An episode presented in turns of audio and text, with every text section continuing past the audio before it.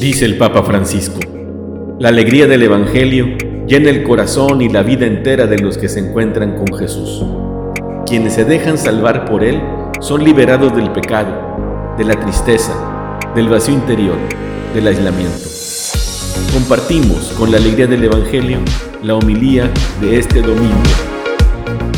El Señor esté con ustedes. Con su espíritu. Del Santo Evangelio según San Lucas. En aquel tiempo Jesús dijo a sus discípulos, no temas, rebañito mío, porque tu Padre ha tenido a bien darte el reino. Vendan sus bienes y den limosnas. Consíganse unas bolsas que no se destruyan y acumulen en el cielo un tesoro que no se acaba. Allá donde llega el ladrón, ni carcome la polilla. Porque donde está, tu, donde está su tesoro, ahí estará su corazón.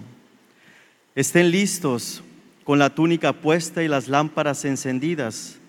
Sean semejantes a los criados que están esperando a que su Señor regrese de la boda para abrirle en cuanto llegue y toque.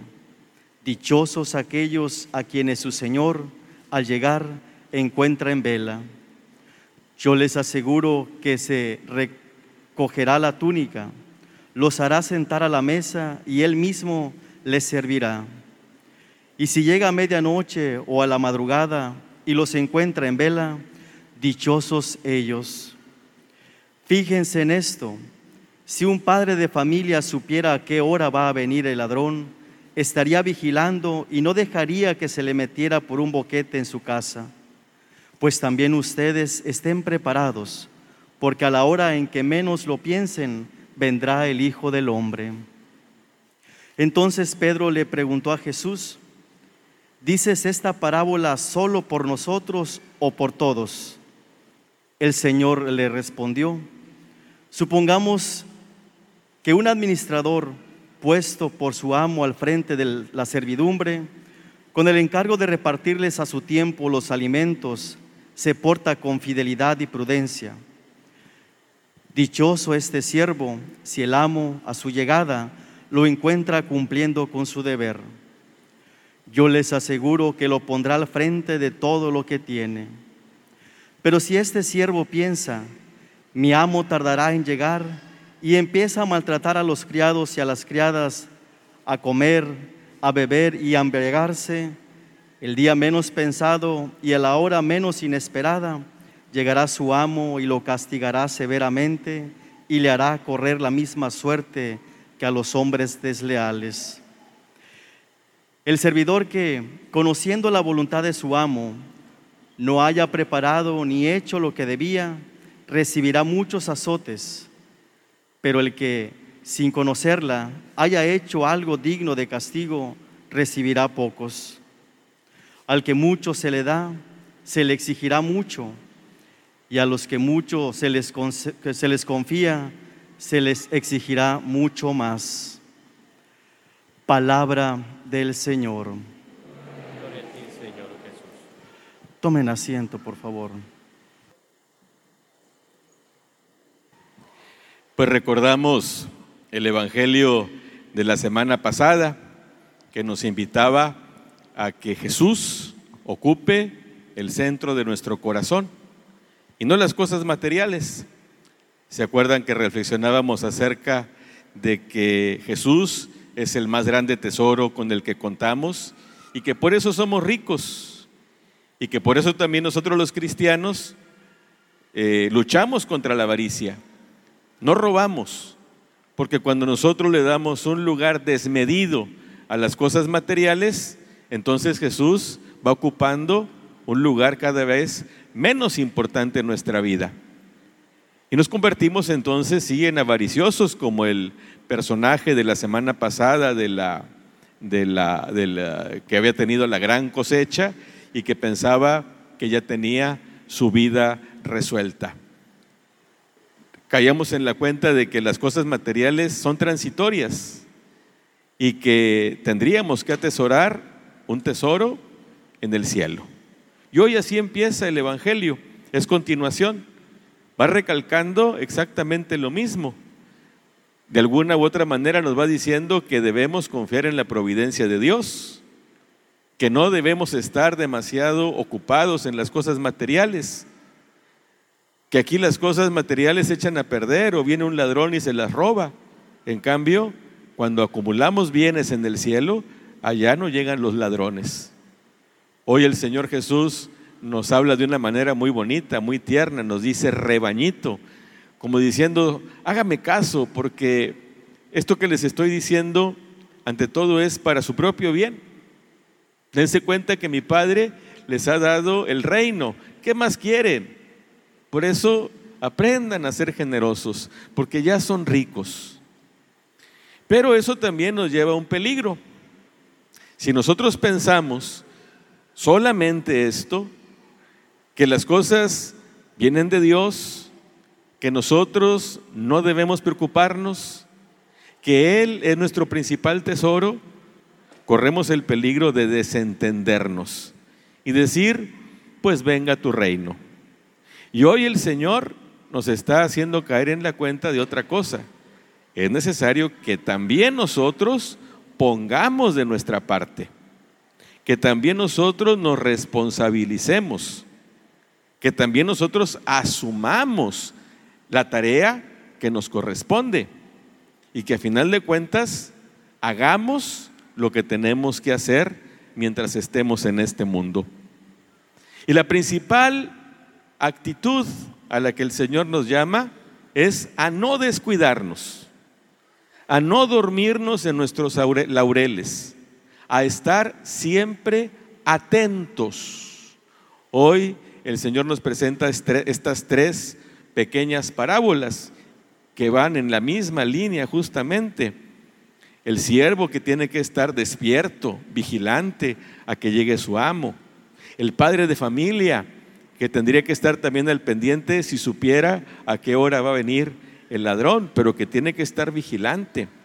El siervo a que el Señor le encomienda sus negocios y que está también llamado a ocuparse de ellos con responsabilidad.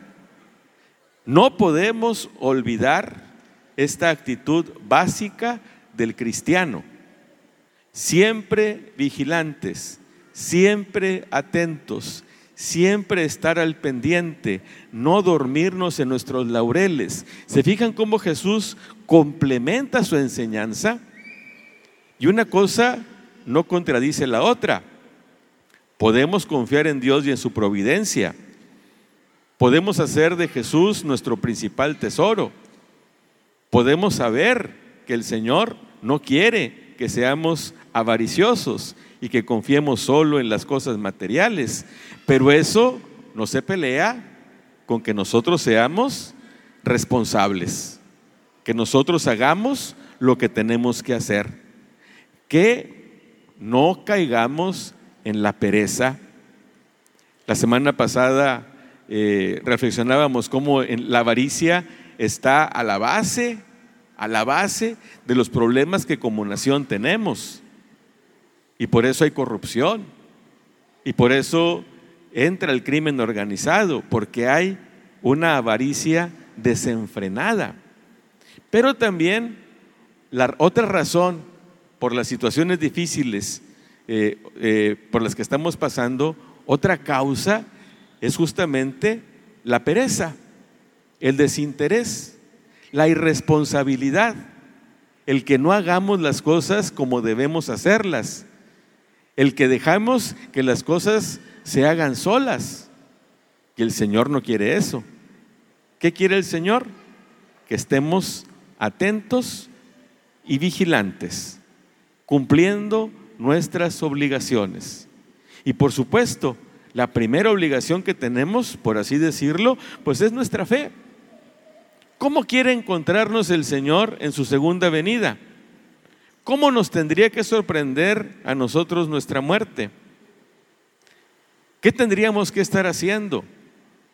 En primer lugar, dándole a Dios el lugar que le corresponde, cumpliendo con nuestras obligaciones religiosas, participando en la Eucaristía, teniendo una vida de oración, teniendo también una vida sacramental, tratando de hacer el bien en la comunidad y de prestar servicios, enseñando a nuestros hijos la fe que heredamos de nuestros padres, formarlos en los valores, dar testimonio del nombre cristiano, no avergonzarnos de decir que venimos a misa y que creemos en Dios y que queremos hacer su voluntad. Aconsejar a las personas que nos pidan consejos desde la palabra de Dios. Esa es una obligación importante que no debemos descuidar. Una de las obligaciones y seguramente la central. Y junto con eso también a cumplir nuestras obligaciones que parten de nuestra vocación, de aquello a lo que nosotros estamos llamados por Dios. Yo como sacerdote, hacer las cosas que tengo que hacer como sacerdote. Ustedes, los que son esposos, padres de familia, ser buenos padres de familia, ser buenos esposos. Los hijos también, ser buenos hijos, respetuosos, obedientes, colaboradores. Con los hermanos, ser buenos hermanos, no estar como perros y gatos, como decía mi madre, sino en amistad, en compañerismo, divirtiéndose, gozando, pero ser buenos hermanos, ser buenos hijos. Yo muchas veces, muchas veces, y tal vez a algunos de ustedes se los he dicho, hay que pedirle a Dios, le digo a las señoras, pídale usted a Dios ser una buena esposa y una buena madre. Esta es, nuestra, esta es su vocación fundamental. Y a los esposos igual, pídele a Dios todos los días, no te canses, pídele a Dios ser buen esposo, ser buen padre, porque esa es tu vocación, la vocación más importante que te ha dado Dios. Y lo mismo a los hijos. Muchas veces les recuerdo, recuerden el mandamiento, honrarás a tu padre y a tu madre. Y busca, busca ser buen hermano. Que en tu familia tú seas un agente de unión. Así quisiera encontrarnos el Señor cuando Él llegue y no el desinterés por la familia, porque es una obligación que tenemos que cumplir. Y junto con eso, también hacer lo que tenemos que hacer en nuestros trabajos.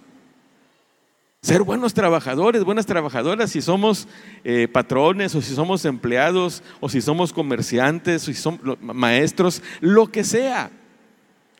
Si somos estudiantes, lo que hacemos, hacerlo bien con calidad y no a la y se va. No dejándole a los demás la responsabilidad. No buscar solamente aprovecharnos de nuestros trabajos para nuestro propio bien, olvidándonos de los demás. Son tres cosas que yo creo que si las cumplimos, vamos a lograr un buen equilibrio.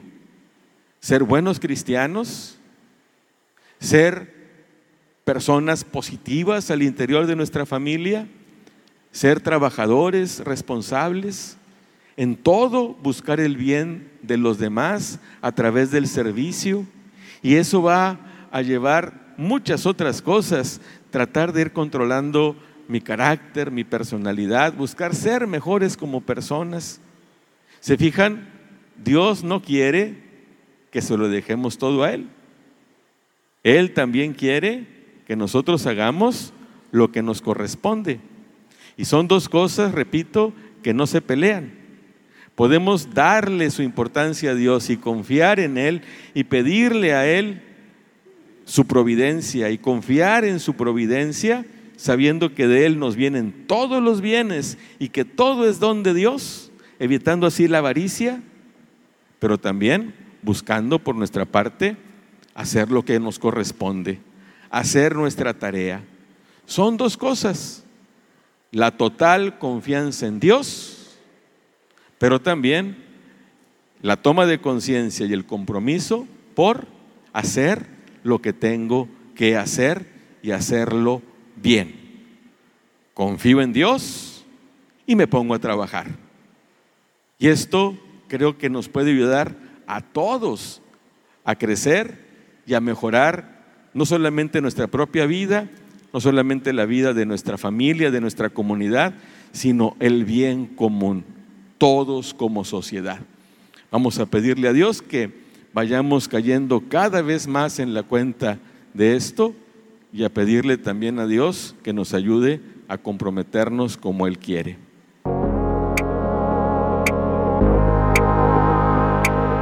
La palabra de Dios es viva, eficaz y más cortante que una espada de dos filos. Ella penetra hasta dividir alma y espíritu, articulaciones y médulas, y discierne las intenciones y pensamientos del corazón. Dios nos bendiga a todos.